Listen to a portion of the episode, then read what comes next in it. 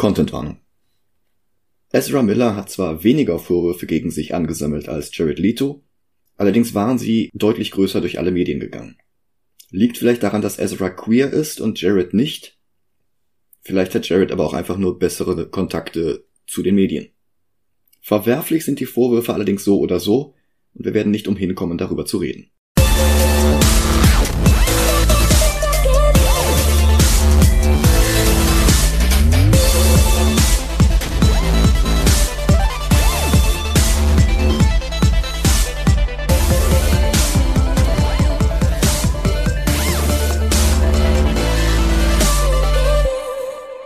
Und willkommen zu Movie Gilantes. Hallo. Mein Name ist Michael Heide Und ich bin Mariella Linkert. und heute haben wir eine Comic-Verfilmung, die gleichzeitig ein Zeitreisefilm ist. Was bedeutet, dass ich das erste Mal in Movie Gelantes dabei bin. Stimmt.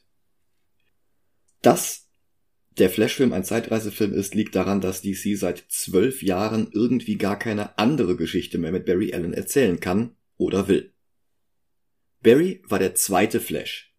Der erste war Jay Garrick, erfunden von Gardner Fox und Harry Lampert im Jahre 1939. Kurz nach Batman, aber noch vor Wonder Woman, Captain America, Captain Marvel und vielen anderen heute noch bekannten Größen aus der Zeit. Und auch Jay war schon der schnellste Mann der Welt, nachdem er versehentlich ein experimentelles schweres Wasser eingeatmet hatte.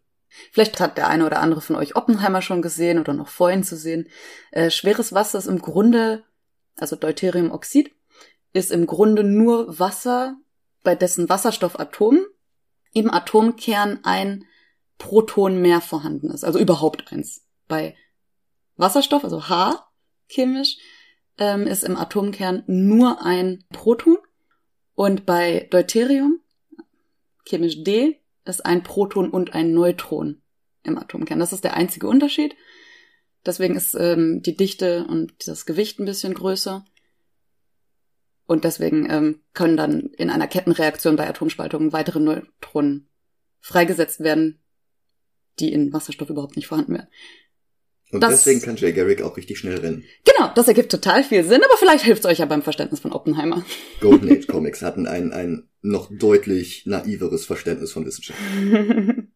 Inspiriert vom römischen Gott Merkur trug er einen Flügelhelm und trat alsbald DCs Superhelden-Pantheon der Justice Society of America bei, neben Wonder Woman, Hawkman, dem ersten Green Lantern Alan Scott und mehr. Während des Kriegs waren Flashs Comics enorm erfolgreich, danach verschwand das Interesse genreweit, da habe ich schon mit Dennis ein paar Mal drüber gesprochen. Und das Golden Age, das goldene Zeitalter der Superhelden-Comics ging zu Ende und auch Jay verschwand 1949 in der Bedeutungslosigkeit. Sein Nachfolger, Barry Allen, läutete 1956 allerdings das Silver Age ein. DC wollte den Superhelden nämlich damals eine zweite Chance geben. Editor Julie Schwartz, der bei DC ähnlich einflussreich war wie Stan Lee, auch wenn er gegenüber Mitarbeiterinnen und Untergebenen um einiges übergriffiger war als Stan, hatte mit der Serie Showcase eine Anthologie gestartet, in der neue Charaktere ihr Debüt gaben. Jeden Monat wurde ein anderes Konzept eingeführt, und wenn die Leserschaft mehr wollte, konnten sie in ihren eigenen Serien weitergesponnen werden, ohne gleich mit einer neuen Serie all-in gehen zu müssen. Was auch eine gute Idee war, denn die ersten drei Nummern beschäftigten sich mit den Firefighters, den Kings of the Wild und den Frogmen. Einer dieser Namen passt nicht zu den anderen. Hast du denn überhaupt schon mal von diesen Namen gehört? Nein. Ich auch nicht, und das will halt echt was heißen. Für Heft 4 hatten dann Robert Kanigher und Carmine Infantino einen neuen Flash eingeführt, nämlich Barry Allen. Die beiden hatten schon an der alten Flash-Serie gearbeitet und dort zum Beispiel Black Canary erfunden. Infantino hatte außerdem für die Justice Society und den Golden Age Green Lantern Alan Scott gezeichnet.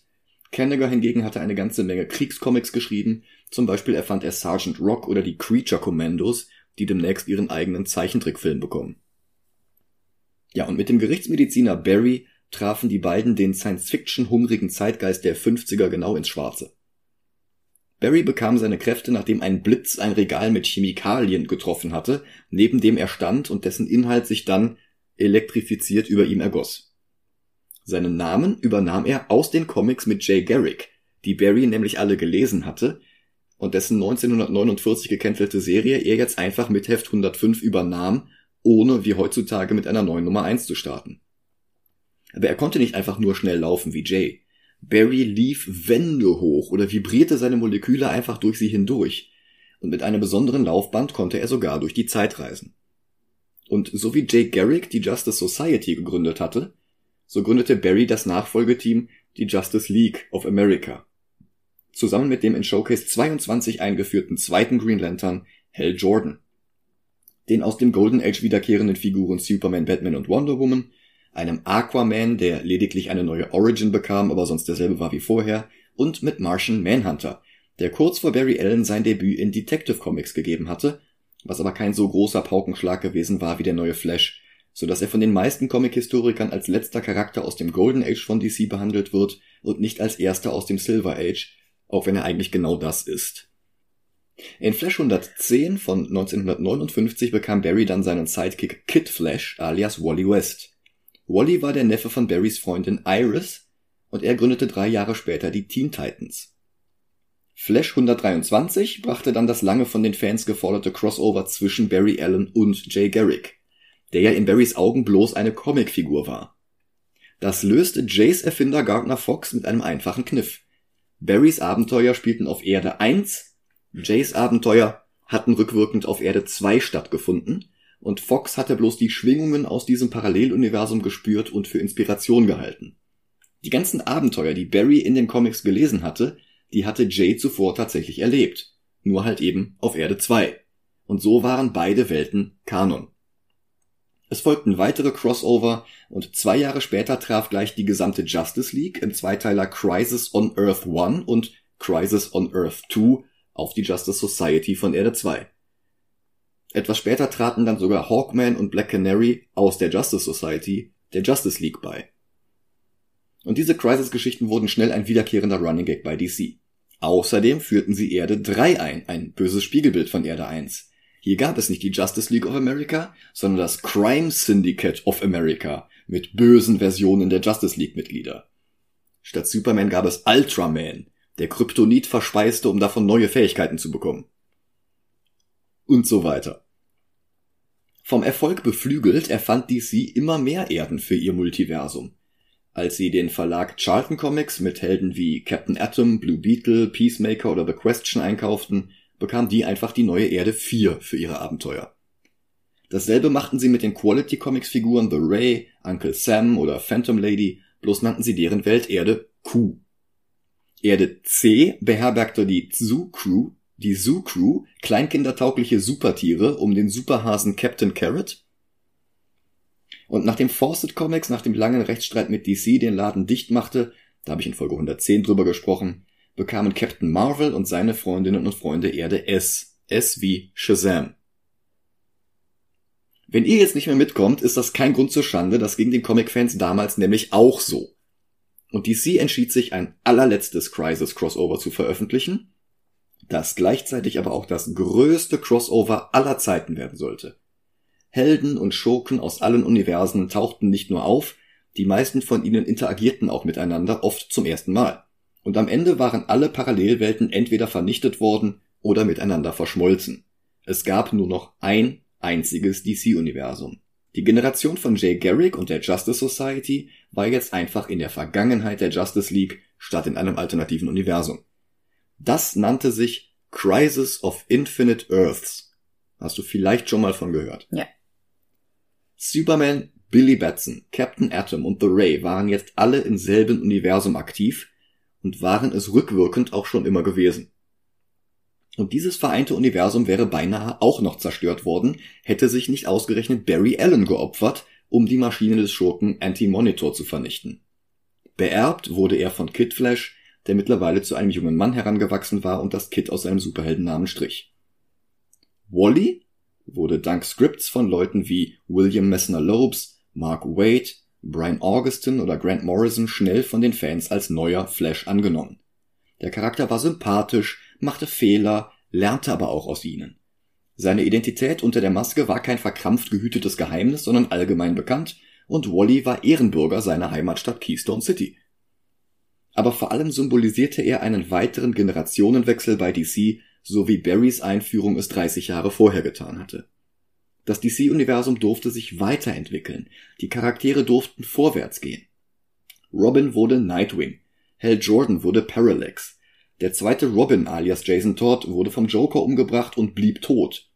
Aquaman verlor seine Hand und ersetzte sie durch einen Haken. Superman heiratete Lois Lane.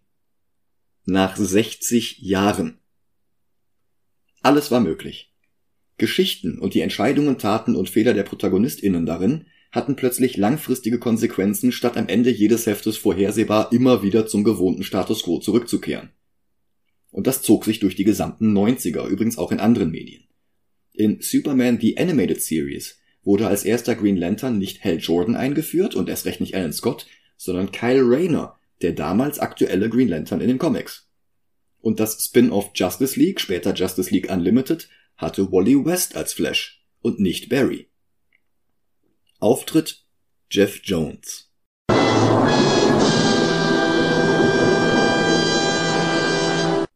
Weil der Mann unfähig ist, das DC-Universum progressiv weiter voranschreiten zu lassen und alles so sein muss wie im Super Friends Cartoon aus seiner Kindheit in den 70ern, musste alles wieder so werden wie früher. Oh nein. Umfangreich hatte ich da schon in Folge 94 drüber gesprochen, aber im Schnelldurchlauf. Cyborg von den Teen Titans musste wieder Silber sein statt Golden und seine Gestaltwandelkräfte durfte er auch nicht mehr besitzen, also weg damit. Green Lantern musste wieder Hal Jordan sein und der Weltraumfaschist Sinestro sein Erzfeind. Bart Allen, der Enkel von Barry, durfte nicht mehr Impulse heißen, sondern wurde plötzlich zum neuen Kid Flash gemacht, der er nie sein wollte. Die Legion of Superheroes, ein Superheldenteam aus dem 31. Jahrhundert, wurde wieder durch seine eigene Prä-Crisis-Version ersetzt, Aquaman hatte plötzlich wieder beide Hände und versöhnte sich sogar mit seiner Ex-Frau Mera, die ihn 20 Jahre zuvor nach dem Tod ihres gemeinsamen Kindes verlassen hatte. Er brachte das Multiversum zurück und hm. machte es noch unübersichtlicher als vorher. Hm. Das klingt nach einer richtig smarten Entscheidung. Und nachdem Jeff lange Zeit die Serie von Wally West geschrieben hatte, wo er sämtliche Charakterentwicklung der Flash-Schurken ohne Erklärung rückgängig machte, Wallys Identität wieder geheim machte und ihn langsam aber sicher immer mehr schrieb wie Barry Allen auf Wish bestellt, machte er letztlich Nägel mit Köpfen und brachte Barry gleich ganz zurück als einzig wahren, echten und besten Flash.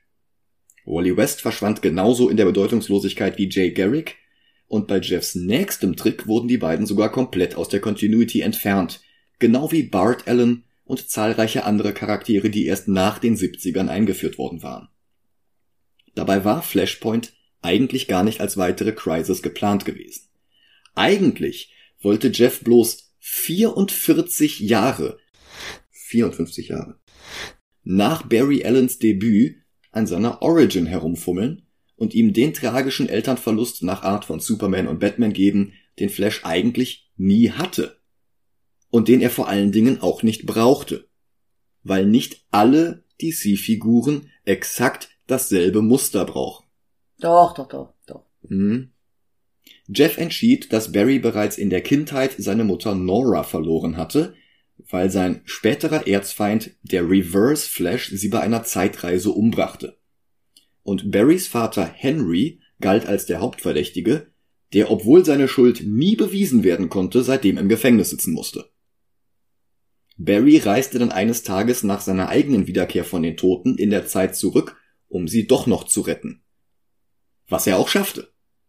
Aber statt damit die ursprüngliche Zeitlinie vor dem Herumfuschen von Reverse Flash wiederherzustellen, änderte er damit die Continuity nur noch weiter. Pass mal auf, ob das folgende alles logisch auf den wieder rückgängig gemachten Tod von Barrys Mutter zurückgeführt werden könnte. Supermans Kapsel war plötzlich nie in Kansas gelandet, sondern vom Militär abgefangen worden. Ja, doch, ich denke schon. Mhm. Wonder Womans Insel, Themyscira und Aquamans Atlantis befanden sich jetzt in einem erbitterten Krieg. Mhm. Thomas und Martha Wayne starben nie in der Gasse hinter dem Kino, sondern stattdessen Bruce. Woraufhin Thomas zu Batman wurde und Martha zum Joker. Ja. Und Barry entschied, zum Wohle der Welt seine Mutter doch noch zu opfern. Und weil DC dann entschied, dass sich die Hefte seit Jeffs immer weiter vergrößertem Einfluss nicht mehr gut genug verkauften, wurde entschieden, die Continuity ein weiteres Mal neu zu starten, mit Jeff Jones am Steuer. Was? Warum? Mir, mir fallen übrigens zu dieser Entscheidung und den ganzen Konsequenzen, die daraus abgeleitet werden, so viele schlechte Deine Mutter Witze ein.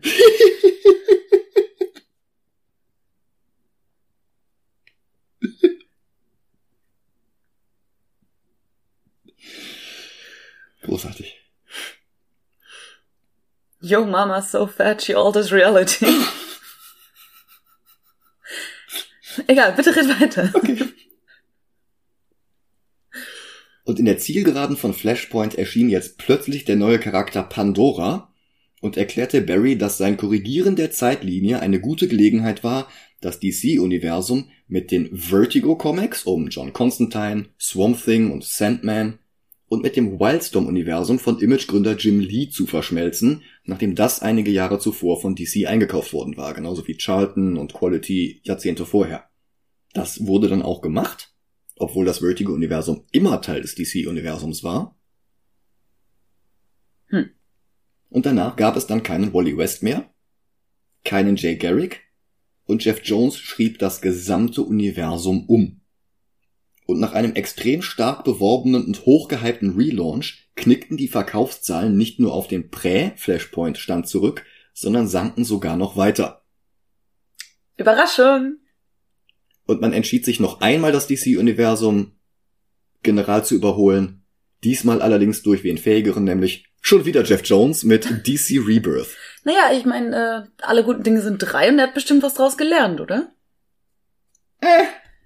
Aber darum soll es jetzt nicht gehen, sondern um Flashpoint selbst.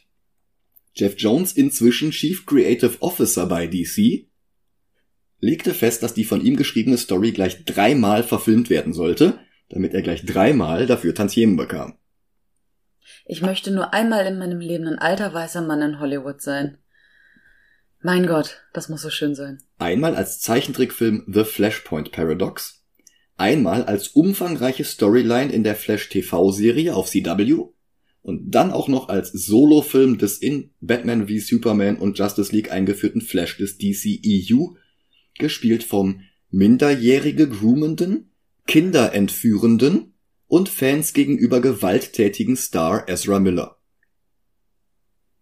Ezra verspottete polizeilich gesucht die Behörden auf Twitter und drehte geheime Reshoots bei Warner Brothers, die Ezra nicht auslieferten, sondern danach wieder verschwinden ließen.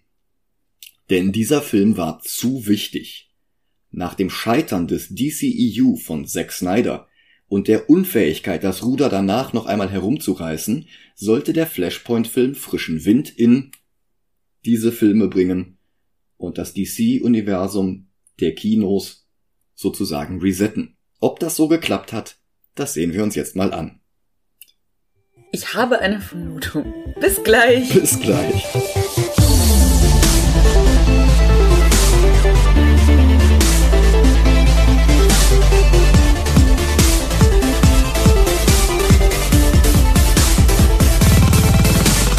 Oh, da sind wir wieder. Willkommen zurück. Das geht mir hier so ein bisschen wie mit Morbius, wo der Ruf des schlechtesten Comicfilms der Welt halt einfach zu niedrige Erwartungen aufgebaut hatte. Aber trotzdem sind beide halt auch keine guten Filme. Also so schlecht ist er nicht. Aber der Film wirkt halt irgendwie wie ein vorhersehbarer Zeitreisefilm, nur ohne die lästige Logik. Mhm. Dafür halt auf zwei Stunden 24 gestreckt durch ganz viel Tränen und Actiongeballer. Und bei dem Actiongeballer sieht die CGI halt blöderweise aus wie Cutscenes aus Skyrim von 2011. Ja. Ja. Ähm, das sind auch meine Kritikpunkte und ich schaff's halt nicht, Ezra Millers letzte zwei, drei Jahre auf Erde Prime aus dem Gedächtnis zu verbannen.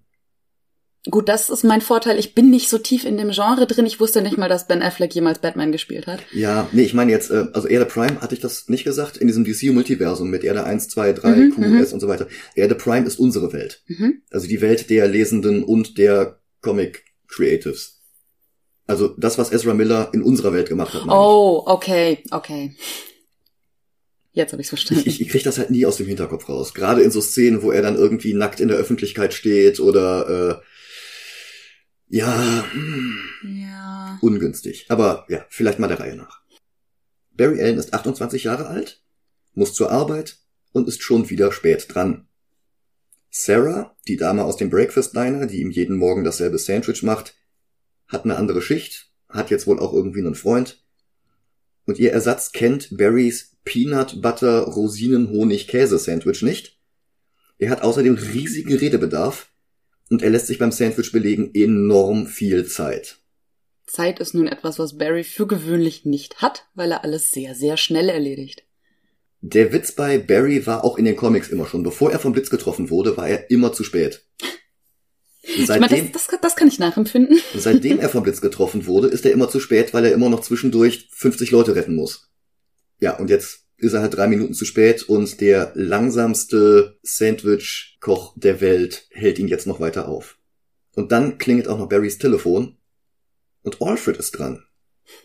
In Jeremy Irons letztem Auftritt in der Rolle überhaupt. Oh. Batman ist gerade mit Alberto Falcone aus Jeff Lopes Long Halloween beschäftigt, der einen tödlichen Virus in Gotham freisetzen will. Aber das Gotham General Hospital, aus dem er den Virus entwendet hat, ist jetzt Zentrum einer Katastrophe. Eine beim Raub beschädigte Gasleitung hat fast das gesamte Fundament des Gebäudes weggesprengt und die Leute brauchen jetzt schnell Hilfe. So schnell, dass jede Sekunde zählt. Und als wäre ein einstürzendes Krankenhaus nicht schlimm genug, ist es auch noch die Neugeborenenstation. Das ist erstmal das ganze Krankenhaus. Das, das, das eskaliert ja immer weiter. Hm. Und dann, oh, es ist auch noch die Neugeborenenstation. Und oh, jetzt ist auch noch äh, die Tür versperrt. Und oh, jetzt, jetzt äh, fallen die Kinder aus dem Fenster. Mhm. Erstmal geht's einfach nur darum, Batman rettet die Welt vor dem Virus und irgendjemand muss das Krankenhaus retten, während Batman die Welt rettet. Superman ist gerade mit einem Vulkan beschäftigt, wie uns ein CGI-Cameo von Henry Cavill in den Nachrichten demonstriert. Wonder Woman kann gerade nicht, weil sie einen Cameo in Shazam Fury of the Gods machen muss. Also kann nur noch Barrys alter Ego helfen. Der Flash. Er läuft also aus dem Café, obwohl er zu großen Hunger hat, wechselt in seinen Flash-Anzug, der immerhin besser aussieht als in Justice League, der aber auch diese ganzen unnötigen gelben Striche hat, die Jim Lee 2011 beim nach Flashpoint DC Reboot hinzugefügt hatte. Fast läuft er los und der Titel des Films beginnt auch schon sich aus Blitzen aufzubauen, als er plötzlich von ein paar jugendlichen Fans unterbrochen wird, die ihn bewundern. Bei einem von ihnen schnort er sich einen Schokoriegel, damit er zumindest etwas Energie im Körper hat, und dann rast er auch schon los nach Gotham. Wobei er den Schokoriegel nicht isst, sondern er trifft ihn am Kopf und landet auf der Straße. Ja. Und er hat halt immer noch Hunger. Mhm. Batman, zum letzten Mal gespielt von Ben Affleck, heizt gerade mit einem Batwing durch die Straßen von Gotham und steigt dann mittendrin auf ein Batbike um, das aus dem Jet herausschießt, um noch dichter an das Auto von Falcone heranzukommen. Das hat nicht ganz die Coolness der Rettungskapseln aus Batman Returns oder dem Motorrad aus The Dark Knight, aber es ist trotzdem eine sehr coole Action-Szene mit Batman und seinen tausend Gadgets. So hätte ich mir den Ben Affleck Batman auch gerne von Anfang an gewünscht. Weniger Kollateralschäden, weniger unnötige Brutalität und einfach nur ein cooler Actionheld mit coolen Gadgets. Snyder hatte halt andere Prioritäten. Naja, es liegt jedenfalls jetzt an Flash und ihm knurrt immer noch der Magen. Aber keine Zeit, der Ostflügel stürzt gerade ein und der beinhaltet auch noch die Neugeborenenstation. Eine Schwester hält eines der Babys, die Türe klemmt, sodass sie noch nicht mal raus kann, und dann stürzt sie auch schon aus dem Fenster, der Schwung lässt sie das Kind von sich werfen, was halt wirklich albern aussieht. Die anderen Babys fallen ebenfalls in die Tiefe und ein Therapiehund gleich mit. Wobei, There is a Baby Shower ist ein großartiges Wortspiel. Ja, das stimmt. Das stimmt. Das Problem ist, dass der Film die direkte Fortsetzung vom Snyder Cut ist, der halt die bisherigen düster, drögen, so bodenständigen, dass sie schon im Boden eingegraben sind, Filme noch einmal unterboten hatte mit Pathos, Edgelord, Aggression und Hoffnungslosigkeit, den Leitmotiven von Zack Snyders Övre. Und der Flash, der jetzt direkt die Fortsetzung davon ist, hat halt von Anfang an so ein leichtes Tonproblem, weil er in dieser Welt spielt, aber von Anfang an sehr viel alberner, lockerer, leichtfertiger ist. Und das hat halt dazu geführt, dass die Kritiker sich nicht mal sicher waren, ob die folgende Szene freiwillig komisch oder unfreiwillig komisch war. Die folgende Szene ist ein CGI-Brei, in dem Barry die Kinder rettet, während sie zu Boden stürzen. Und den Hund gleich mit. Ja. Weil er ist der Good Guy. Genau. Das Ganze passiert in Ultra-Zeitlupe-Modus, so wie Quicksilver in Days of Future Past und Apocalypse oder wie halt auch Flash in Justice League. Und ganz ehrlich, das könnte eins zu eins eine Quicktime-Event-Sequenz aus einem PlayStation-Spiel von 2016 sein. Ja. Ja. Also er springt halt von herabfallendem Trümmerteil zu herabfallendem Trümmerteil. Er macht sich einen Burrito in einer zufällig auch gerade im freien Fall befindlichen und darum nicht mehr in der Steckdose eingestöpselten Mikrowelle. Jetzt, wo du es sagst, das war mir in dem Moment gar nicht aufgefallen. Die ihn auch noch lange genug gart, obwohl die gesamte Szene dank Barrys Geschwindigkeit ja innerhalb von Flügelschlägen eines Kolibris spielt.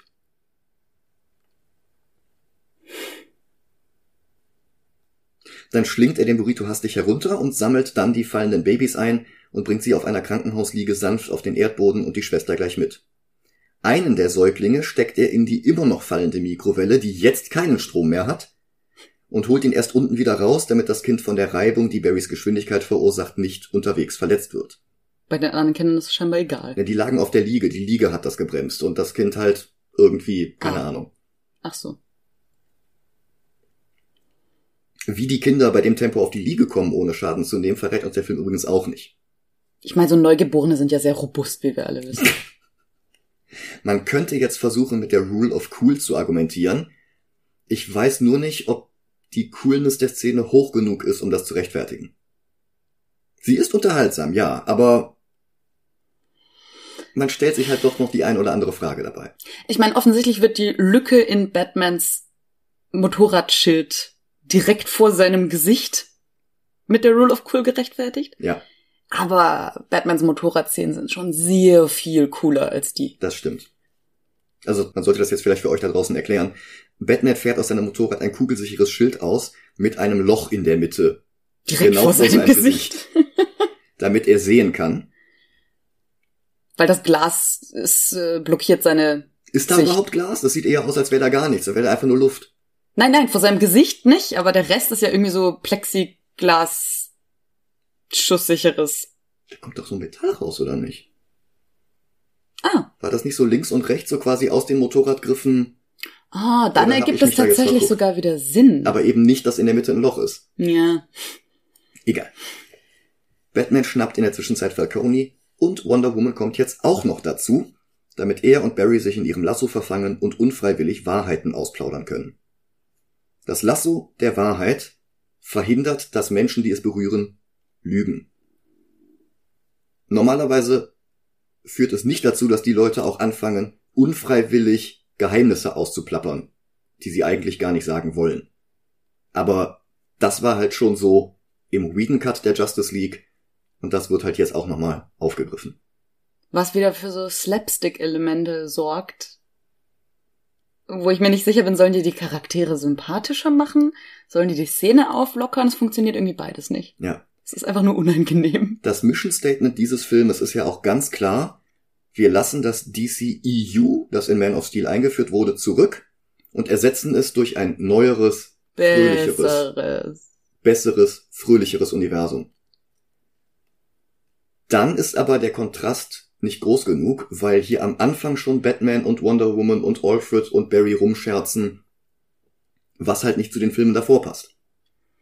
Wobei der Film eine erfrischende Selbstironie zeigt, zum Beispiel in der Szene, als äh, Barry die Krankenschwester gerettet hat und dann zu ihr sagt, ähm, ich weiß, dass solche Ereignisse traumatische, traumatisch wirken können, bitte suchen Sie sich professionelle Hilfe, darin ist die Justice League nicht sehr gut. Ja, das stimmt. Das ist, war halt auch eine, eine Selbstironie, die den Snyder-Filmen vorher komplett verloren gegangen war. Und es ist natürlich auch so ein bisschen eine Parallele zu Superman 78, wo er zu Lois sagt, äh, lass dich nicht vom Fliegen abhalten, das ist statistisch gesehen immer noch die sicherste Reisemöglichkeit. Stimmt, ja. Mhm. Batman plaudert jedenfalls unter dem Einfluss des Lasso aus, dass er mehr gegen das Verbrechen ausrichten könnte, wenn er sein Geld an die Armen verschenkt, statt im Kostüm Verbrecher zu bekämpfen. Womit er vollkommen recht hat. Nein. Nein? Das ist ein häufig auf Twitter geäußerter Trugschluss. Der nur dann funktioniert, wenn man komplett in diesem misanthropischen Snyderverse steckt in dem Batman Verbrecher auch mitsamt ihren Autos in die Autos von unbeteiligten unschuldigen Mitbürgern krachen und in einer Explosion verbrennen lässt. Normalerweise macht Batman das. Er ist beides. Er ist Philanthrop als Bruce Wayne und er fängt Verbrecher als Batman. Warum sonst hat er extra die Wayne Foundation gegründet? Der unterstützt hm. den Kampf gegen die soziale Schere, wo immer er kann. Der macht unfassbar viel für Obdachlosenbeherbergung. Der finanziert Schulen, Universitäten, Tafeln. Also der macht das halt alles und er ist gleichzeitig auch noch halb Sherlock Holmes, halb Dracula und fast halt die akuten Verbrecher, die akut geschnappt werden müssen. Hm. Denn wenn ich nur mein Geld ausgebe, um die Situation in einer Stadt zu verbessern, dann hat das eine sehr, sehr lange Dauer, bis das Effekte zeigt. Und es tut halt nichts gegen Verbrecher, den grünhaarigen Clown, der das Trinkwasser vergiftet. Mhm. Deshalb ist Batman beides und das ist auch nötig. Mhm. Egal. Barry plappert aus, dass er zwar weiß, was Sex ist, aber dass er nie welchen hatte. Ach, wäre es doch nur wirklich so, Ezra. Nach dieser ganzen Hektik ist Barry gerade wieder rechtzeitig im Coffeeshop zurück, um das fertige Sandwich entgegenzunehmen. Dass die Rettung der Babys nur wenige Sekunden gedauert hatte, ist ja okay, aber dass er dann auch noch länger mit Batman und Wonder Woman smalltalkt, nun gut, der Sandwich-Typ war halt wirklich, wirklich langsam. Dreht sich allerdings um und fragt, na, war das schnell genug für dich? Ja. Zu spät für die Arbeit ist er aber trotzdem. Sein Chef ist nicht gerade glücklich und schickt ihn Kaffee holen. Seine Kollegin Patty Spivot und sein Kollege Albert Desmond sind belustigt. Patty stammt aus den Flash Comics der 70er vor der Crisis und wird gespielt von Saoirse Monica Jackson. Albert Desmond stammt auch aus den Comics, er ist dort allerdings der Superschurke Dr. Alchemy alias Mr. Element, worauf der Film mit keinem Wort eingeht. Hm. naja, ich meine, er arbeitet in einem Chemielabor. Also, ja. Hm. Nein, der Film geht wirklich nicht drauf ein. Also dieser Schurke hat halt eigentlich den Stein der Weisen gefunden, mit denen er Elemente in andere Elemente verwandeln kann und nutzt es dann für seine Raubzüge und entwickelt dann noch so eine so eine ähm, dissoziative Identitätsstörungen und es ist super kompliziert und nichts davon rechtfertigt, dass dieser Charakter hier diesen Namen hat. Hm. Vor dem Gebäude läuft Barry dann Iris West über den Weg, wie im Snyder Cut gespielt von Kersey Clemens. Dass er ihr dort als Flash das Leben gerettet hat, kommt nicht zur Sprache. Stattdessen stellt sich jetzt raus, dass die beiden sich schon von der Schule kennen. Bis sie dann Wirtschaft studiert hatte und er Chemie. Dann telefoniert er mit seinem Vater Henry, der im Gegensatz zu Justice League nicht mehr von Billy Crudup gespielt wird, sondern von Ron Livingston aus Office Space und Band of Brothers. Es gibt keine neuen Beweise, die Henry entlasten würden, ihm wird immer noch der Mord an Barrys Mutter Nora vorgeworfen.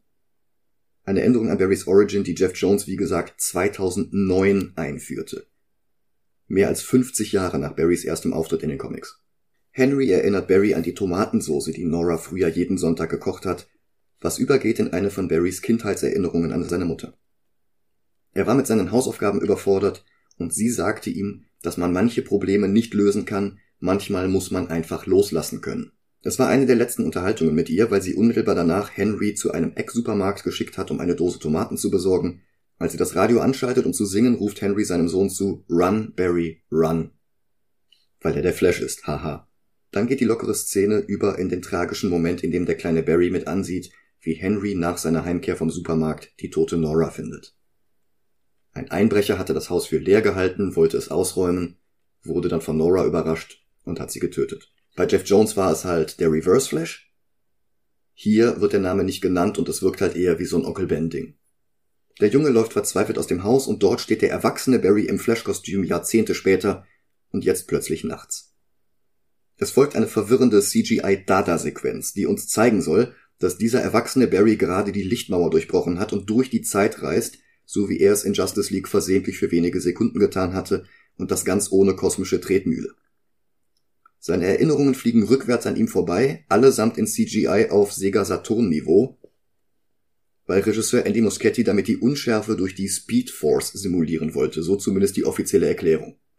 Diese Welt, diese Sphäre zwischen den Zeiten nennt der Film Chrono Bowl. Warum, wird nicht ganz klar, ist halt einfach so. Wieder in der Gegenwart redet Barry mit Bruce, der ihn davor warnt, dass Zeitreisen, wenn sie denn überhaupt möglich sind, ungeahnte Konsequenzen haben können. Bradburys A Sound of Thunder lässt grüßen. Dort hatte ein Zeitreisender in der Ära der Dinosaurier versehentlich einen Schmetterling zertreten und erkannte deswegen nach seiner Rückkehr ins Jahr 2055 nichts mehr wieder weil der Tod des Schmetterlings ungeahnte Auswirkungen auf alles hatte, was danach passiert wäre. Und das Schlüsselwort ist hier auf alles danach. Das ist dieser berühmte Butterfly-Effekt. In der Popkultur wird es oft mit dem Butterfly-Effekt aus der Chaostheorie in einen Topf geworfen. Ursprünglich war der Butterfly-Effekt aber das Schlagen eines Flügels eines Schmetterlings, der am anderen Ende der Welt einen Tornado hervorrufen kann. Exakt, das hat nichts mit Zeitreise zu tun. Es hat einfach nur große Auswirkungen von kleinen Ursachen. Das andere ist eigentlich A Sound of Thunder, bis der Film mit Ashton Kutcher The Butterfly Effect als Bezeichnung für beides etabliert hatte. Außerdem fügt Bruce noch hinzu, sie alle haben solche Tragödien in der Familie. Das ist es, was ihnen überhaupt erst das Verantwortungsgefühl gibt, das sie zu Helden machte. Und hier gibt es zwei sehr unterschiedliche Filme, die mit solchen Tragödien und der daraus resultierenden Verantwortung spielen. Das eine ist Teen Titans Go to the Movies. Das andere ist Spider-Man Across the Spider-Verse. Flash kommt an beide nicht ran. Iris sieht Bruce noch wegfahren und Barry lädt sie zu sich nach Hause ein. Er räumt innerhalb von zwei Femtosekunden seine Wohnung auf und bietet Iris was zu trinken an. Sie möchte ein Bier, er hat keins, also vibriert er durch die Wand, besorgt zwei Flaschen, vibriert mit ihnen wieder zurück und saut sich beim Öffnen natürlich völlig ein, weil er die Flaschen geschüttelt hat. Übrigens ist hier ein schönes Easter Egg. Er fadet nämlich durch ein Poster von Rachel Raquel Welch. Und das ist das gleiche Poster, das im Film Die Verurteilten schon ein unbemerktes Entkommen ermöglicht hat. Stimmt. Stimmt, mir war nicht aufgefallen, dass es dasselbe Poster ist. Clever. Er berichtet ihr davon, wie frustrierend es ist, dass es zwar Überwachungskameraaufnahmen von Henry Allen beim Tomatenkaufen gibt, was ihm ein Alibi für die Mordzeit geben würde, Allerdings sieht er dabei nie in die Kamera, so dass es unmöglich ist, sein Gesicht zu erkennen. Diese Aufzeichnungen waren damals nicht verwertbar, weil die Qualität zu schlecht war und erst neue Technik hat es ermöglicht, dieses Material auszuwerten. Das wird am Ende des Films nochmal wichtig. Aber das bringt Barry auf eine Idee. Er reist jetzt 18 Jahre in der Zeit zurück. Er muss ja nie dabei gesehen werden, wie er Nora rettet dann hat es ja vielleicht auch keine Konsequenzen. Also hüpft er in den Supermarkt an den Tag, bevor seine Mutter stirbt. Er legt ihr heimlich eine Dose Tomaten in den Einkaufswagen, damit sie die nicht vergisst, damit Henry sie dann nicht nach, im Nachhinein besorgen muss und damit der Einbrecher das Haus nicht für leer hält. Dann will er wieder in die Gegenwart zurückreisen, allerdings wird er in der CGI-Klumpatsch-Welt zwischen den Zeiten von einem monströsen Flash in einem schwarzen Kostüm abgefangen, der eher wie Doomsday aus Batman wie Superman aussieht, als wie der Dark Flash aus den Comics. Und der ihn aus dem Timestream prügelt. Spätestens hier merkt man, finde ich, dass das Andy Muschiettis erster Film ist, der nicht im Horrorgenre spielt. Das stimmt. Ja. Der Dark Flash in den Comics war im Endeffekt der Sensenmann. Also die Verkörperung des Todes, die manche vor dem Sterben sehen. Bei den New Gods von Jack Kirby war das der Black Racer. Und bei den Flashes oder generell bei allen, die Verbindung zu dieser Speed Force hat, die Leute eben super schnell macht, bei denen ist es eben ein Skelett in einem schwarzen Flash-Kostüm. Fast. CW hat mit ihrer Flash-Verfilmung diesen Dark Flash und den Kultanführer Savitar zusammengeschmissen und hat ihm so ein bisschen dieses Design gegeben. Dieses schwarze Kostüm mit ganz vielen Spikes und Schrapnellen und sonst was. Wer es genau hier ist, wird erst am Ende des Films klar. Durch diese Interaktion landet Barry allerdings nicht in der Gegenwart. Das Problem ist, er merkt es nicht. Er denkt, er ist einfach nur wieder in seiner Gegenwart, verändert durch die Tomatendose. Und die gute Nachricht ist, Nora lebt, die Tragödie wurde tatsächlich verhindert. Die schlechte Nachricht ist allerdings, er ist zehn Jahre in seiner eigenen Vergangenheit gelandet. Und Barrys jüngeres Ich von damals existiert auch hier, noch mit längeren Haaren, wie in seiner ersten Szene damals in Batman wie Superman, damit wir die beiden für den Rest dieses Films besser auseinanderhalten können. Die zweite schlechte Nachricht ist, Sotcom. Die zweite schlechte Nachricht. Eine gute, eine schlechte und noch eine schlechte. Ja, ist richtig. Ja, pff, ja. Der junge Barry erfährt jetzt alles.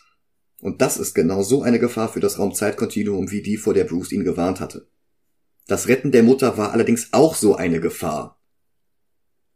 Es ist ja nicht so, als hätte, als würde das Existieren dieser Person in der Zukunft, die dann mit anderen interagiert, keine Konsequenzen für den Ablauf der Dinge haben. Genau. Barry sieht anhand seines jüngeren Ich endlich, wie nervig es in den Snyder-Filmen war, dass er nie die Klappe halten konnte. Was, was wieder so eine schöne Selbstironie ist. Stimmt, und was ihn jetzt auch für den Rest des Films etwas mäßigt. Außerdem sucht er nach einem Weg, wie er wieder in seine Gegenwart reisen kann, ohne dass sein jüngeres Ich mit seinem neu erworbenen Wissen ein nach Donner klingendes Paradox erzeugt. Aber das ist ohnehin schon passiert, und wie um das zu unterstreichen, hört Barry jetzt buchstäblich Donner vor dem Haus. A Sound of Thunder. Und es ist der Donner eines ganz besonderen Gewitters. Ohne den Mord an Nora hat Barry nie Chemie studiert, sondern Wirtschaft wie Iris. Und darum ist er jetzt zu Hause, um sich auf ein Date mit Iris vorzubereiten, statt im Chemielabor zu stehen, wo ihn heute, in ungefähr 30 Minuten, der einschlagende Blitz dieses Gewitters mit der Speedforce verbinden und ihn zum Flash machen sollte. Ohne dem 18-jährigen Barry zu erklären, was er vorhat, packt er ihn und rennt mit ihm zum Sterillabor. Er will die Umstände erschaffen, die ihn zum Flash machten. Sein jüngeres Ich wehrt sich allerdings, und somit werden jetzt beide getroffen, und der ältere Barry verliert einen Schneidezahn, der unnötig widerlicherweise im Mund seines jüngeren Doppelgängers landet, der ihn dann wieder ausspuckt, und Barry der Ältere wischt ihn nicht mal ab, sondern klebt ihn einfach nur mit Kleber wieder an den Kiefer. Ich meine, streng genommen ist es sein eigener Speichel. Wobei Aber unhygienisch ist es trotzdem. Die bakterielle Flora verändert sich ja nun doch aufgrund der Lebensumstände und die scheinen ja ganz erheblich unterschiedlich zu sein. Das stimmt allerdings. Es gibt allerdings auch noch ein weiteres Problem.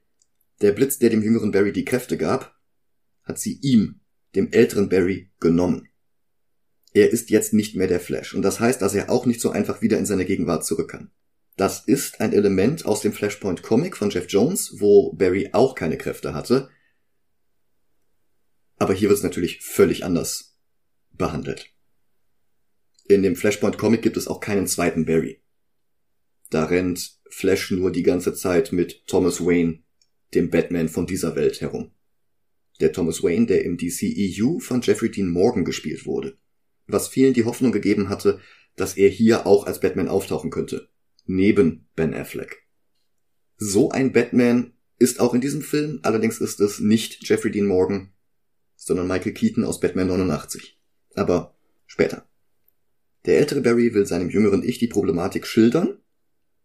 Allerdings hatte er gerade zu viel Freude daran, zum Lied All Right der Band Supergrass seine neu gewonnenen Kräfte auszuprobieren und Nikolai Costa-Waldau ein Stück Pizza zu klauen.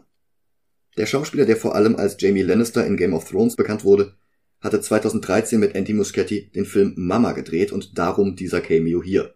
Weil dieser Barry allerdings noch kein hässlich klobiges Ritterrüstungskostüm aus unnötig uneleganten Space Shuttle Teilen hat wie in Justice League, geht seine Kleidung dabei in Flammen auf, er verursacht einen schweren Verkehrsunfall, einen gigantischen Stromausfall, der die halbe Stadt lahmlegt und muss dann nackt vor der Polizei flüchten. Dass Ezra sich aber auch immer einfach nur selbst spielt. Au. Wieder zu Hause erklärt ihm sein älteres Ich, worauf er achten muss. Kleidung, Hunger, Reibung. Aber bevor er fertig ist, ist der junge Barry auch schon nackt durch den Fußboden in die Wohnung im Stockwerk unter ihm vibriert und dann nach dem Genuss von vergammeltem Brokkoli vor Erschöpfung eingeschlafen. Am nächsten Tag erklärt der alte Barry dem jungen Barry gerade, wie der Ring funktioniert, der sein Flashkostüm beinhaltet, und er überlegt, wie er zurück in die Zukunft kann. Sein jüngeres Ich kennt den Film, Eric Stolz war großartig darin. Hör mal.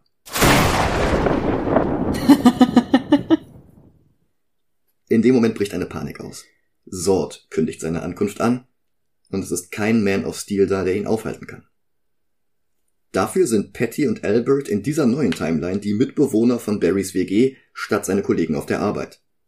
Kurze Recherche ergibt, dass Diana in dieser Timeline nie Wonder Woman wurde und Victor Stone niemals Cyborg.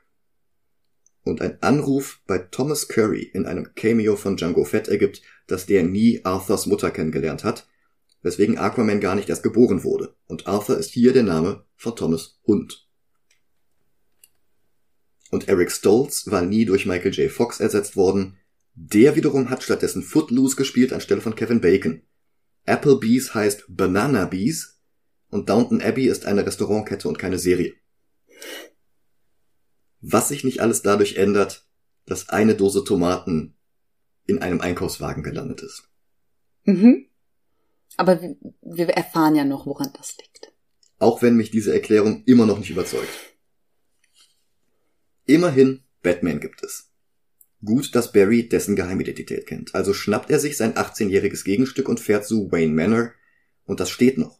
Bruce lebt in dieser Version nicht in einem Glashaus am See, wie in Batman wie Superman. Die Barrys durchsuchen gerade die menschenleere Küche, als sie plötzlich von einem älteren Mann mit grauen Ellen Moore Haaren und Bart angegriffen werden. Der jüngere Barry kann die Speedforce nutzen und allen Angriffen ausweichen. Der ältere kann das jetzt nicht mehr. Immerhin, das Geschick des Jüngeren reicht aus, damit der alte Mann zu Boden geht.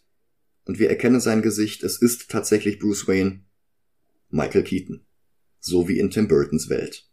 Und streng genommen wie in der Welt von Joel Shoemaker, auch wenn der die Rolle erst durch Val Kilmer und dann durch George Clooney neu besetzen musste.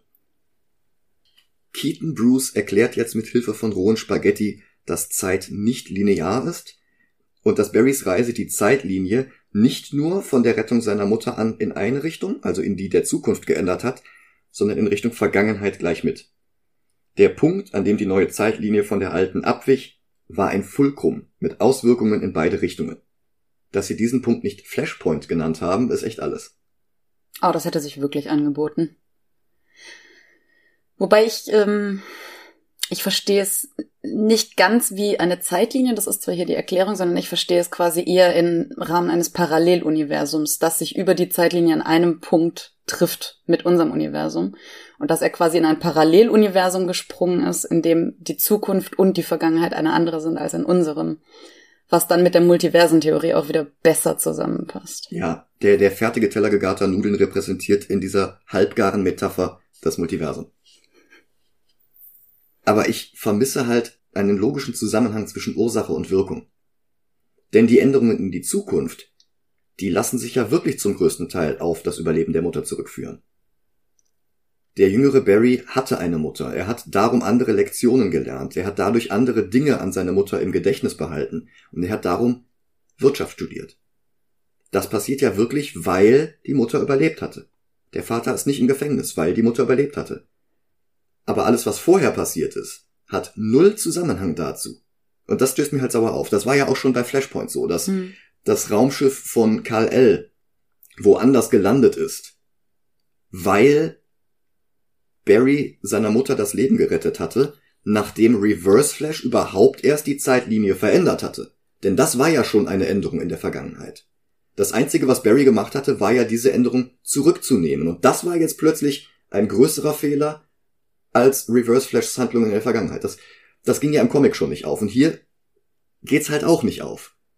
Man kann sagen, okay, er landet in einer völlig anderen Welt, aber dann ist es wieder merkwürdig, dass alles, was ab dem Punkt in die Zukunft passiert, konsistent ist mit dem Überleben der Mutter. Vielleicht ist es so, dass seine Handlung gar nichts verändert in dem Sinne, sondern ihn auf einen Strang setzt, in dem alles schon immer so war und schon immer so abgelaufen ist. Ja, aber auch da behagt mir nicht, dass die Vergangenheit ebenfalls anders ist. Naja, er ist ja in einer Zeitlinie gelandet, wo seine Mutter die Tomaten nie vergessen hat.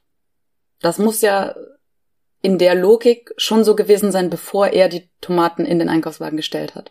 Das heißt aber, dass andere Dinge vorher schon anders gewesen sein müssen. Und damit, na, naja, damit seine Mutter die Tomaten nicht vergisst in diesem Universum. Sie hat sie vergessen. Er hat sie dann in Das, das verstehe ich schon, aber ähm, ich verstehe es so, weil Barry in diesem Universum ja nie irgendwas damit zu tun hatte.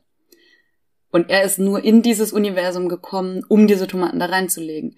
Das heißt aber, wenn wir diese schicksalhafte Zeitreise, wo man nichts ändern kann, zugrunde legt, die wir ja später in dem Film bekommen, dann muss es schon immer so gewesen sein, dass sie die Tomaten nicht vergessen hat. Mit oder ohne sein Zutun. Und das würde natürlich Auswirkungen auf die Zukunft haben. Und das würde aber auch bedeuten, dass in der Vergangenheit Dinge schon anders gewesen sein müssen, um an dem Punkt anzukommen, wo sie die Tomaten so oder so nicht vergisst. Aber dadurch, dass er die Dose in den Wagen legt, macht der Film ja nicht deutlich, dass sie so oder so überlebt hätte in dieser Zeitlinie. Nein, aber dadurch, dass sie noch lebt, als er 18 Jahre alt ist, macht der Film. Aber das macht sie dann ja erst später, nachdem er die Dose reingelegt hat. Aber nicht in seinem Universum. Weil in seinem Universum wäre er ja nicht doppelt. Ja. Trotzdem stellt der Film es dar wie Ursache, er legt die Tomatendose rein, Wirkung, sie überlebt. Und alle anderen Wirkungen passen halt nicht zu dieser Ursache. Nicht, nicht, wenn wir davon ausgehen, dass das das einzige ist, was sich auf der Zeitlinie verändert hat, wenn wir von eben einem, einem schicksalhaften Strang, der von Anfang bis Ende vorherbestimmt war, ausgehen, dann ergibt es für, ist es für mich tatsächlich schlüssig, dass die Vergangenheit und die Zukunft sich ändern durch eine Veränderung an einem Punkt in der Zeit. Weil ich Schicksal kann man in beide Richtungen nicht verändern. Ja. Und damit hätten wir ein anderes, damit hätten wir ein Paralleluniversum und keine andere Zeitlinie. Ja, ich, ich krieg's trotzdem nicht ganz in meinen Kopf. Don't know, I've gone cross-eyed. Aber vielleicht machen wir einfach mal weiter, sonst, sonst dauert diese Folge vier Stunden. Der Barry von 2023 verzweifelt jedenfalls genauso wie ich. Aber während ich über eben diese meiner Meinung nach unlogische Erklärung verzweifle, ist der Anlass für Barry ein anderer. Die Justice League braucht ihren Strategen braucht Batman. Und es ist ungünstig, dass der 71-jährige Michael Keaton bereits im Ruhestand ist. Die beiden Barrys brechen davon unbeeindruckt in seine Batcave ein. Wir sehen dort das Batmobil von 1989 und hören das Danny Elfman-Theme. Das ist schöner Fanservice. Nicht zu viel und nicht zu wenig. Unlogischer und mit der Brechstange hier hineingezwungener Fanservice, aber es ist schöner Fanservice. Das würde vollkommen ausreichen, aber der Film wird den Bogen ab jetzt immer weiter überspannen. Der junge Barry sieht sich aufgeregt um, während der ältere den Batcomputer nutzt, um alle Clark Kents in den USA ausfindig zu machen und nach Alter zu sortieren. Der junge Barry findet den Lachsack, den Jack Nicholsons Joker am Ende von Batman 89 bei sich hatte. Und der alte Barry wird wütend. Der junge Barry hatte nie die Tragödie erlebt, die ihn so geprägt hat. Und jetzt ist der junge dem alten Barry zu fröhlich, zu enthusiastisch, zu hibbelig, zu nervig. Der Junge ist beleidigt, immerhin hat er alles gemacht, was sein älteres Ich ihm gesagt hat, und der ist immer noch nicht zufrieden. Der Barry in Justice League hatte dieselbe Tragödie und war auch genau so fröhlich, enthusiastisch, hibbelig und nervig. Und es war erst seine Begegnung mit seinem jüngeren Ich, der ihn da auf einen anderen Weg gebracht hatte. Stunden später ist der junge Barry im Batmobil eingeschlafen. Der Ältere spricht in die Kamera, über die Bruce die Batcave bewacht und bittet den Batman außer Dienst erneut um Hilfe. Trotz aller Unterschiede zwischen den Timelines gibt es zu viele Parallelen, um sie zu ignorieren. Und Bruce öffnet erneut die Geheimtür hinter seinem Bücherregal, wie in Batman 66. Hier sind dort allerdings keine Feuerwehrstangen, sondern diverse Batman-Kostüme, alle näher an den Comics als das, das er in den Burton-Filmen trug, und näher an dem, das er für den Rest dieses Films tragen wird. Und als Barry und Barry feststellen, dass Clark aller Wahrscheinlichkeit mit seiner Rakete in Russland gelandet ist und dort seitdem gefangen gehalten wird, fragen sie sich, wie sie jetzt wohl am besten nach Russland kommen, um ihn zu befreien. Da tritt Michael Keaton, frisch rasiert und wieder im schwarzen Gummianzug zu ihnen. Der junge Barry ist sprachlos. Du bist, du bist. Und wir rechnen damit, dass Keaton sagt, I'm Batman. Und Keaton sagt, yeah. Und ich bin kurz beeindruckt, dass der Film es dabei belässt und nicht unnötig dick aufträgt und dann fügt er doch noch hinzu, I'm Batman. Wahrscheinlich musste es für den Trailer sein. Oh ja, das ergibt tatsächlich Sinn. Die drei fliegen mit dem Burton Batwing nach Sibirien, wo Batman die beiden Barrys mit Fallschirmen abwirft, er selbst braucht keinen, er gleitet zum Elfenum-Theme mit seinem Fledermaus-Cape zu Boden. Zu dritt marschieren sie durch die Eiswüste, bis sie an dem Gefängnis ankommen, in dem sie Superman vermuten. Sie marschieren einfach hinein, ohne Aufsehen zu erregen, bis der junge Barry eine Schaufel umwirft, die mit lautem Poltern zu Boden fällt. Sofort sind sie von russischen Soldaten umzingelt. Und der junge Barry muss jetzt die Speedforce nutzen, um sein älteres Ich zu retten, der sich daraufhin übergeben muss, sein Mageninhalt ist neongrün. Deiner etwa nicht? Was hat er gegessen? Weißt du, was es für in den USA für lustige Getränke gibt? Ah, gut. Batman sind die Soldaten allerdings nicht gewachsen. Die Szene, in der er sie der Reihe nach mit Batterings, Grappling Hooks und jeder Menge Schlägen und Tritten ausschaltet, könnte cool sein, wenn der Film nicht wieder zu Barry schneiden würde, der sich immer noch die Seele aus dem Leib reiert. Und zwar ein CGI. Ja, Schlechter CGI. ja. Wobei hier, gut, gutes CGI wirst du in diesem Film nicht finden. ich weiß, ist mir aufgefallen. Wobei die Szene mit Batman klar macht, dass er nicht dieses furchtbar unbewegliche Kostüm von früher trägt, sondern eins, in dem man sich nicht komplett umdrehen muss, um zur Seite zu gucken. Das stimmt, das stimmt. Dann finden sie das kugelförmige Supergefängnis im Supergefängnis und Flash stellt fest, dass es wie ein Skrotum aussieht. Haha, ha. Haha, Penis. Bevor Batman das Objekt mit seinem Klapphandy hacken kann, hat der Barry mit Speedforce alle möglichen Codekombinationen durchprobiert, bis er die richtige gefunden hat. Dreimal die falsche PIN eingeben benötigt hier keine Puck. Mein Handyvertrag hat ein besseres Sicherheitssystem als dieses russische Supergefängnis. Im Inneren der Kugel finden sie dann tatsächlich jemanden, allerdings nicht Karl L., sondern Kara Zor-El. Hier gespielt von Sascha Kaye, nicht von Helen Slater wie im Supergirl-Film von 84. Die vier fliehen dank Batmans Rauchgranaten aus dem russischen Gefängnis, werden dabei aber auch beinahe von Supergirls Metallkugelgefängnis zerquetscht. Und der Barry im Flash-Kostüm wird auch noch angeschossen. Draußen werden sie dann aber doch noch von Soldaten eingeholt. Allerdings ist Supergirl jetzt auch den Strahlen unserer gelben Sonne ausgesetzt und ihre eigenen Kräfte erwachen aus dem Winterschlaf. Sie besiegt alle Wachen, bricht dann aber auch vor Erschöpfung zusammen. Zurück in Gotham City wacht sie wieder auf. Der ältere Barry sagt, dass sie versucht haben, Kal-El zu finden und zu retten. Den Namen kennt sie. Wie in den Comics war sie zur Erde geschickt worden, um ihren Baby-Cousin, eben jenen Kal-El, zu beschützen.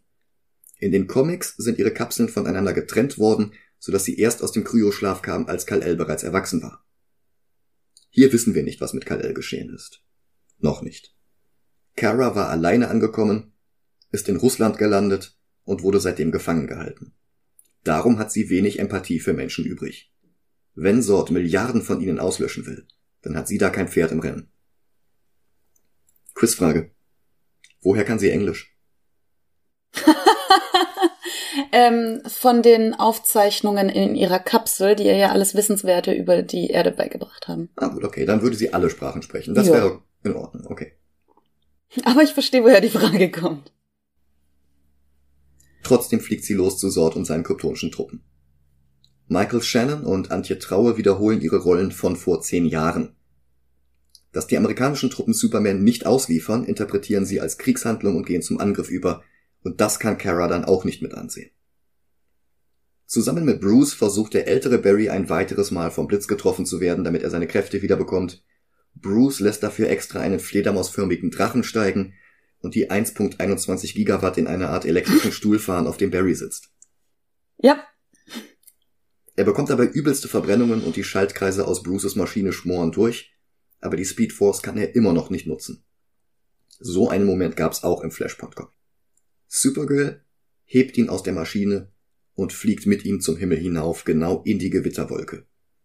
Ein weiteres Mal ertönt der Sound of Thunder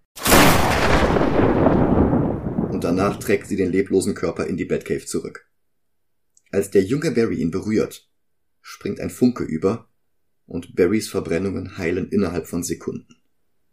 Die Speedforce ist zurück. Der junge Barry dremelt und schneidet an einem von Bruces Bettkostümen herum, sprüht es rot an mit einem gelben Blitz auf der Brust und er feilt die Ohren von der Maske ab. Das sieht fürchterlich aus, aber immerhin nicht schlechter als die klobige Space Shuttle Rüstung aus Justice League. Der ältere Barry trägt jetzt wieder sein eigenes Kostüm. Supergirl fragt ihn, warum er ihr geholfen hat, obwohl sie nicht Kal-El war, und er sagt, weil sie seine Hilfe benötigte. Und sie erinnert sich daran, wofür das Symbol auf ihrer Brust steht. Für Superman. Nein, für Hoffnung. Und sie entscheidet sich, ihm im Kampf gegen Sord zur Seite zu stehen. Als Teil dieser halben Justice League. Sie fragen Batman, ob er auch dabei ist, und Keaton muss eine weitere müde alte Catchphrase aus 89 für den Trailer wiederholen, die in diesem, die in diesem Kontext nicht mal wirklich passt. you wanna get nuts? Let's get nuts. Sie fliegen nach Kansas, die Flash ist im Batwing. Kara fliegt nebenher und wird vom jungen Barry mit dem Handy gefilmt, damit die Kinder der Welt auf YouTube was zu bewundern haben. Das US-Militär weiß aber nicht, dass die Justice League auf ihrer Seite ist und Friendly feiert jetzt gegen das Batwing. Ist eine schöne Dogfight-Szene aus einem Playstation-Spiel von 2015. Ja. Und zeigt halt auch, wie gerne das Militär einfach auf alles schießt. Naja, also ich meine, in einem, in einem bewaffneten Konflikt mit einem unbekannten Flugobjekt, das sie nicht zuordnen können, das auf sie zuhält. Aber ist Fair. es unbekannt, wenn Batman mittlerweile im Ruhestand ist, was impliziert, dass er früher aktiv war? Was impliziert, dass die Ereignisse von Batman 89 und Batman Returns von 92 passiert sind? Er hat ja sogar den Lachsack. Allerdings wissen wir nicht, wie lange er im Ruhestand ist und wie aware das Militär ist, dass er gegebenenfalls zurückgekommen ist. Ja, Und sie kämpfen taken. gerade gegen UFOs mit allen möglichen Formen, die Ja, sie noch nie gesehen haben. okay. Barry, der Jüngere, zieht eine alberne Grimasse und schreit seine Panik heraus. Verständlich, aber der Gesichtsausdruck wirkt hier eher wieder wie unfreiwillig komisch, als wie absichtlich komisch. Supergirl und die Flashes steigen aus und nehmen den Kampf am Boden auf, und auch das sieht wieder aus wie eine Cutscene aus Injustice auf der PS3. Der Plan ist, dass Supergirl sich um Zord persönlich kümmert, während sich die beiden Flashes mit der Speed Force durch Zords Truppen prügeln. Bevor sie in den Speed Force Modus schalten, sagt der eine Barry jetzt Come on Barbie und der andere antwortet Let's go Party? Was mich daran erinnert, dass ich in der Zeit auch den sehr viel besseren Barbie-Film von Greta Gerwig hätte sehen können. Ich wollte gerade sagen, und der Barbie-Film ist so viel besser. Ja. Auch die CGI in Barbie ist sehr viel besser. Zweifellos. Und die Storyline. Ja. Zord erklärt in der Zwischenzeit Kara, dass er Kal-Els Raumkapsel abgefangen hatte. Das Kind hat nicht überlebt. Allerdings war die kryptonische DNA-Datenbank auch nie mit Kal-El verbunden worden, sondern mit ihr.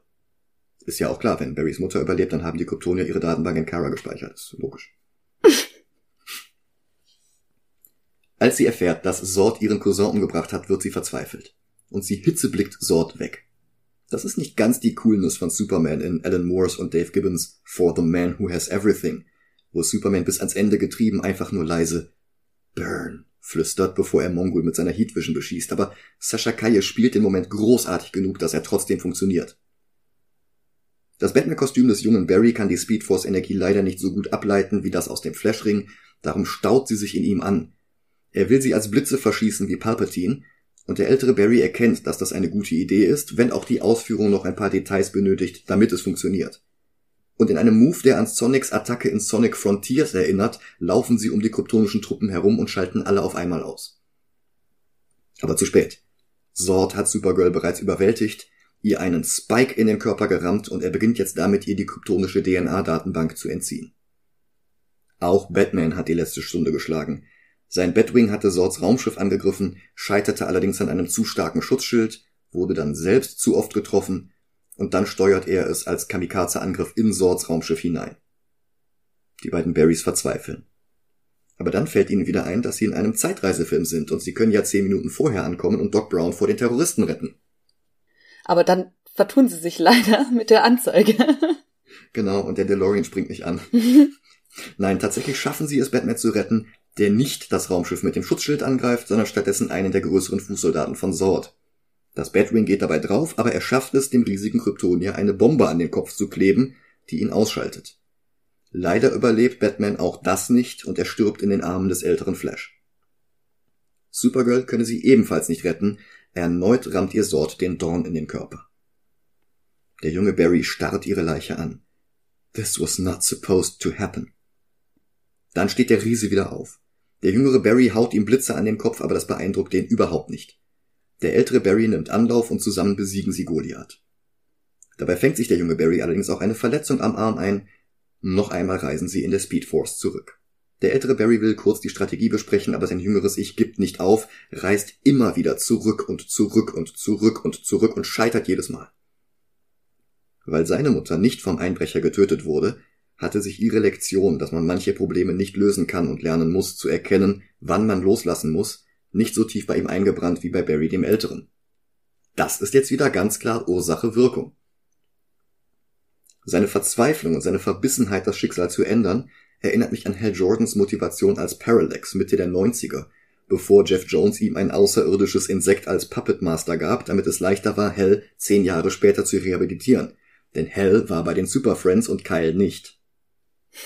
Das ganze Universum musste aussehen wie in dem Super Friends Cartoon von den 70ern, weil Jeff Hm. Jones damit groß Ah, geworden ist. okay, ja. Der ältere Barry sieht aber nur eine Möglichkeit, wie sie erfolgreich sein können. Sie müssen seine eigene Änderung der Zeitlinie rückgängig machen. Sie müssen die Tomaten wieder aus dem Einkaufswagen nehmen und ihre Mutter zum Tod verdammen. Der junge Flash sieht das nicht ein. Er ist davon überzeugt, er kann seine Mutter retten und Batman und Supergirl. Der Ältere wiederholt die Worte seiner Mutter. Manchmal muss man loslassen können. Und der Jüngere weigert sich, seine Mutter loszulassen. Er richtet nur immer mehr, immer größeren Schaden an. Dann will er einen weiteren, einen letzten Versuch unternehmen, obwohl er mittlerweile die rote Farbe von seinem schwarzen Batman-Kostüm weggerieben hat und sein Körper immer mehr mit kryptonischem Schrapnell gespickt ist. Eine dicke Narbe unter seinem Auge ist auch noch da. Und auch sein Blick lässt jetzt jegliche Leichtigkeit, jegliche Albernheit vermissen. Nachdem er ein letztes Mal aufbricht, erscheint plötzlich der monströse dunkle Flash wieder. Er greift den jungen Barry an, der wehrt sich mit seinem Palpatine-Blitz, zerbröselt die Maske des Schurken, und jetzt ist es offensichtlich. Das ist der junge Barry, der nicht aufgegeben hat, der es so lange versucht hatte, bis er alt geworden ist, der dabei unvorstellbaren Schaden am Multiversum angerichtet hat und der vorsätzlich Barry bei seiner ersten Zeitreise hier aus dem Zeitstream herausgekickt hatte, damit er selbst zum Flash werden kann und zum Dark Flash halt auch. Das ist jetzt wieder eine Schleife. Das ist ein Paradoxon, weil was Ja. war zuerst, was hat was bedingt? Ja. Ein ontologisches Paradox. Wir sehen kurz in die anderen Welten in diesem Multiversum hinein, die jetzt durch die Taten des Dark Flash aufeinanderprallen, wie in Crisis of Infinite Earth.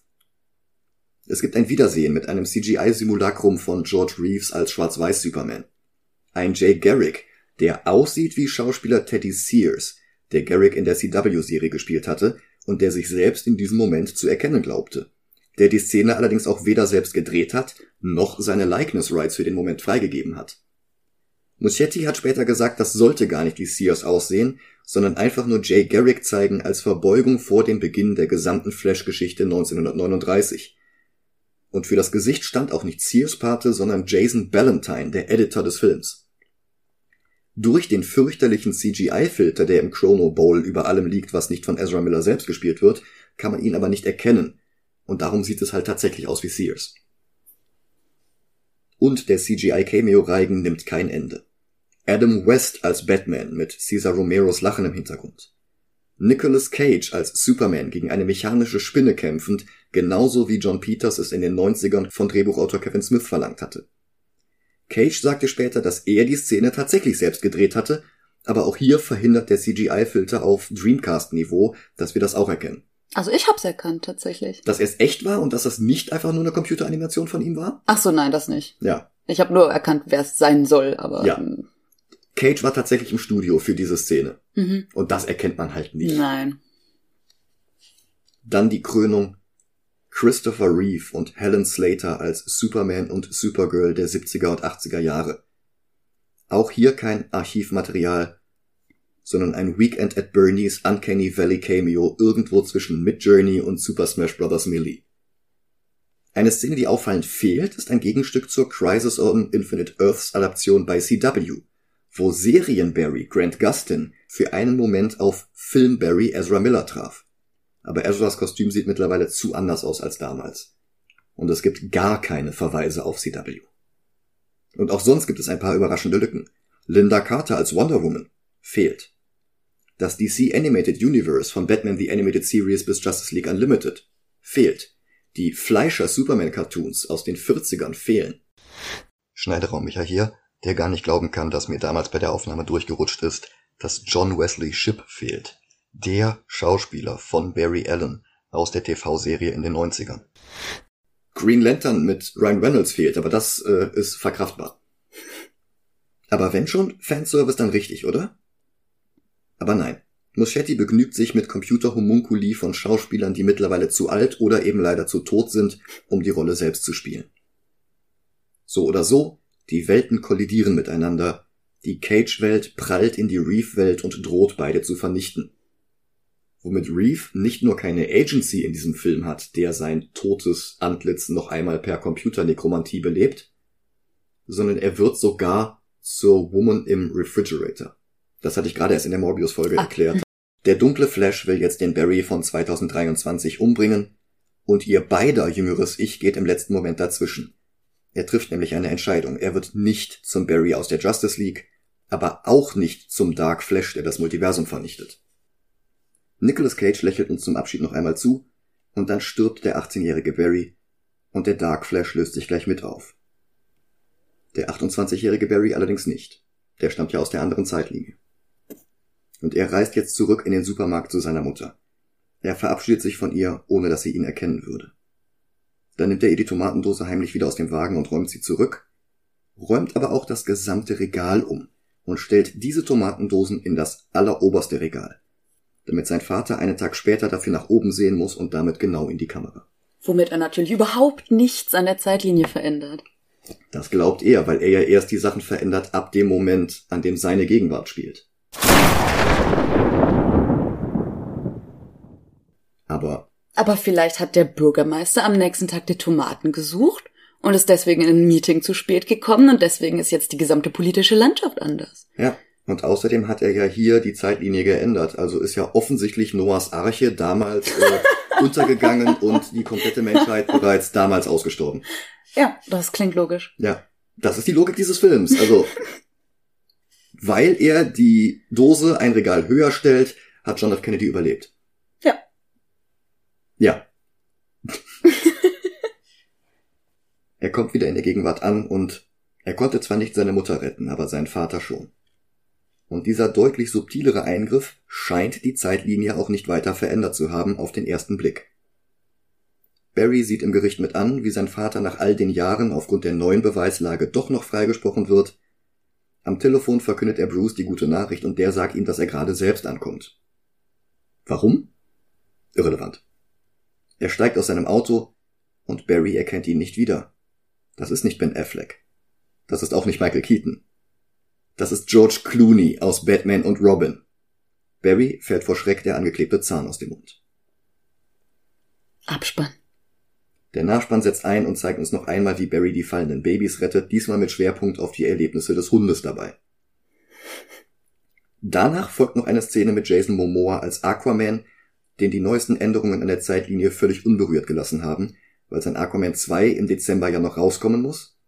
Und die Snyder-Fans beschweren sich ja jetzt schon darüber, dass die Filme zwischen Flash und dem kommenden DC-Reboot von James Gunn ja nicht mehr zählen. Weil ein gemeinsames Filmuniversum, bei dem alle Filme zählen, wichtiger ist als die Qualität der einzelnen Filme. 2023 ist ein sehr unlogischer Punkt in der Menschheitsgeschichte. Alles in allem. Eigentlich war übrigens geplant gewesen, dass der Status quo am Ende des Films ein völlig anderer war. Eigentlich war hier kein Cameo von Clooney gewesen. Stattdessen wäre Batman in Barrys Gegenwart immer noch von Michael Keaton gespielt worden. Und Sascha Kaya als Supergirl wäre jetzt auch wieder da. Keaton hatte die Batman-Rolle ja sogar im bereits fertig gedrehten Batgirl-Film wiederholt, der exklusiv auf HBO Max hätte veröffentlicht werden sollen, zumindest bis der neue Warner-Chef David Zaslav entschied, den beinahe fertig geschnittenen Film doch noch zu canceln und ihn nicht nur unveröffentlicht zu lassen, sondern sogar alle Kopien des digital gefilmten Materials endgültig von allen Festplatten und Servern zu löschen, aber dafür dann im Ausgleich ein paar Millionen von den amerikanischen Steuerzahlern einzusacken. Ein Loophole während dieses Mergers aus Discovery und Warner Brothers. Sascha Kaye hätte einen Supergirl Solo-Film bekommen sollen, und auch dazu wird es jetzt dank Zaslav nicht mehr kommen. Hm. Eigentlich hätte dieser Flash-Film eine Möglichkeit sein sollen, damit James Gunn bei seinen kommenden Filmen entscheiden kann, welche DCEU-Elemente er übernehmen will und welche nicht. Gal Gadot hatte zum Beispiel gedacht, dass ihr Wonder Woman 3 mit Patty Jenkins immer noch beschlossene Sache wäre. Und die Post-Credits-Szene von Shazam 2 hatte angeteased, dass Billy Batsons nicht Captain Marvel heißendes Superalter-Ego der Justice Society beitritt.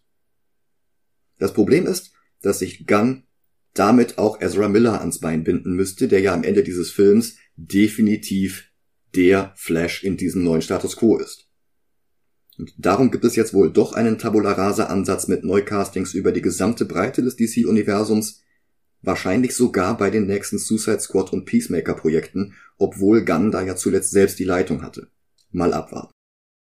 Wie immer dieses künftige DCU aussehen mag, darum kümmern wir uns erst, wenn es soweit ist. Jetzt müssen wir erstmal Flash ranken, und zwar in gleich zwei Listen. Und meine Prognose ist, dass er auf der Comic-Verfilmungsliste sehr viel besser abschneiden wird als auf der Zeitreiseliste, weil wir einfach noch nicht so viele miese Zeitreisefilme gesehen haben, aber schon deutlich schlimmere Comic-Verfilmungen. Der Film hat in meinen Augen drei große Schwächen. Die miesen CGI-Effekte, die haarsträubende Zeitreiselogik und der negativ beladene Hauptdarsteller, dessen Straftaten in der realen Welt sich beim Gucken niemals ganz aus dem Hinterkopf verbannen lassen. Ich würde gerne noch unnötige Längen mit hineinfügen. Ja. Aber davon abgesehen ist der Film gar nicht so schlecht. Zumindest deutlich besser als meine extrem niedrigen Erwartungen vorher und vermutlich auch besser als das restliche DCEU. Wobei Shazam 1 fand ich guckbar. Und Suicide Squad 2 auch. Ich mag einfach die subtilen Unterschiede zwischen den Welten der beiden Barrys, vor allem aber die Anspielungen auf Eric Stoltz, aber da bin ich halt auch wirklich die personifizierte Zielgruppe für. Ich mag die Selbstironie und das Zerpflücken von alten Filmen und den Untertönen da. Ja, ich finde, dieses Zerpflücken von alten Filmen ist halt teilweise wirklich respektlos gegenüber der Ruhe der Toten. Oh, das meinte ich gar nicht. Ich meinte solche Sprüche wie die Justice League ist nicht sehr gut darin, psychologische Hilfe zu leisten. So meinst du das? Ja, gut, Ja. okay, das, ja, das auf jeden Fall. Und ich finde, der Film hat Potenzial, was er dann selbst nicht nutzt. Ja, das also stimmt. der Humor ist zeitweise sehr gut und zeitweise komplett slapstickhaft. Hm. Ähm, die Monstersequenzen im Chronoball sind gut, aber die passen irgendwie nicht in den Rest des Films. Insgesamt ist der Film sich, glaube ich, nicht ganz einig mit sich selbst, welches Genre er sein möchte. Ja, Möchte er eine. Superheldenverfilmung sein? Möchte er ein Zeitreisefilm sein? Möchte er Slapstick sein? Möchte er Horror sein? Möchte er Action sein? Hm. Für Action ist die CGI nicht gut genug, für Horror ist die Bedrohung nicht konsequent genug, für Hu- Humor ist zu slapstickhaft. Also er macht so viele Genres auf und keins davon gut. Ja, das stimmt. Ich sehe mir gerade auf der Liste die 130er an. Da haben wir auf 139 den Kinocut von Justice League. Auf Platz 138 haben wir den alten Supergirl-Film. Auf Platz 137 haben wir Wonder Woman 84. Und da finde ich Flash besser. 36 Blade Trinity ist Flash besser. 35 Lucky Luke ist Flash besser. 34 Venom Let There Be Carnage ist, be- äh, ist Flash besser. 133 Green Lantern ist Flash wahrscheinlich besser. Auch wenn beide ent extrem entsetzliches CGI haben. Ich glaube, in die Liste werde ich dir gar nicht groß reinreden, weil ich einfach super wenig Comic-Verfilmungen gesehen habe. Ja, ja. 132 Green Hornet. 131 Werner gekotzt wird später. Okay, den habe ich gesehen, den fand ich grauenhaft. Ja. Ich fand ihn tatsächlich von den Werner-Filmen noch am besten. Das ist auch kein großes Kunststück. Flash. Flash ist zerrissener als gekotzt wird später. Gekotzt wird später ist eine ziemlich straighte Adaption von den Werner Comics. Hm. Und bleibt wenigstens bei seinem Genre. Ja. Und über Werner haben wir Heavy Metal von 81, der ist auf jeden Fall besser. Den kenne ich nicht. Aber von mir aus können wir ihn unter Werner setzen. Hm. Dann hätten wir da jetzt einen neuen Platz 132. Auf der Zeitreisefilmliste Was ist da ganz unten? Happy Death Day to You. Flash ist definitiv drunter. Also unter Happy Death Day 1 auf jeden Fall, aber eigentlich auch unter dem zweiten. Also ich meine, beim zweiten war auch die Zeitreiselogik. Ja. Ja. Ich habe mich gerade gewundert, warum hier äh, Babysitter nicht auftaucht, aber es ist die Zeitreisefilmliste und nicht die Slasher-Filmliste, Ja, auf der ebenfalls Happy Death Day ist. Okay, ja. Hm. Also ich glaube, als Slasher-Film würde ich Flash jetzt doch auch nicht bezeichnen. Und damit sind wir auch schon wieder am Ende angekommen. Vielen Dank fürs Zuhören. Vielen Dank. Wir hoffen, ihr hattet mit diesem Podcast mehr Spaß als mit dem Film. Und vor allen Dingen mehr Spaß als wir mit dem Film. Und dann hören wir uns bald wieder. Bis dann. Macht's gut. Tschüss.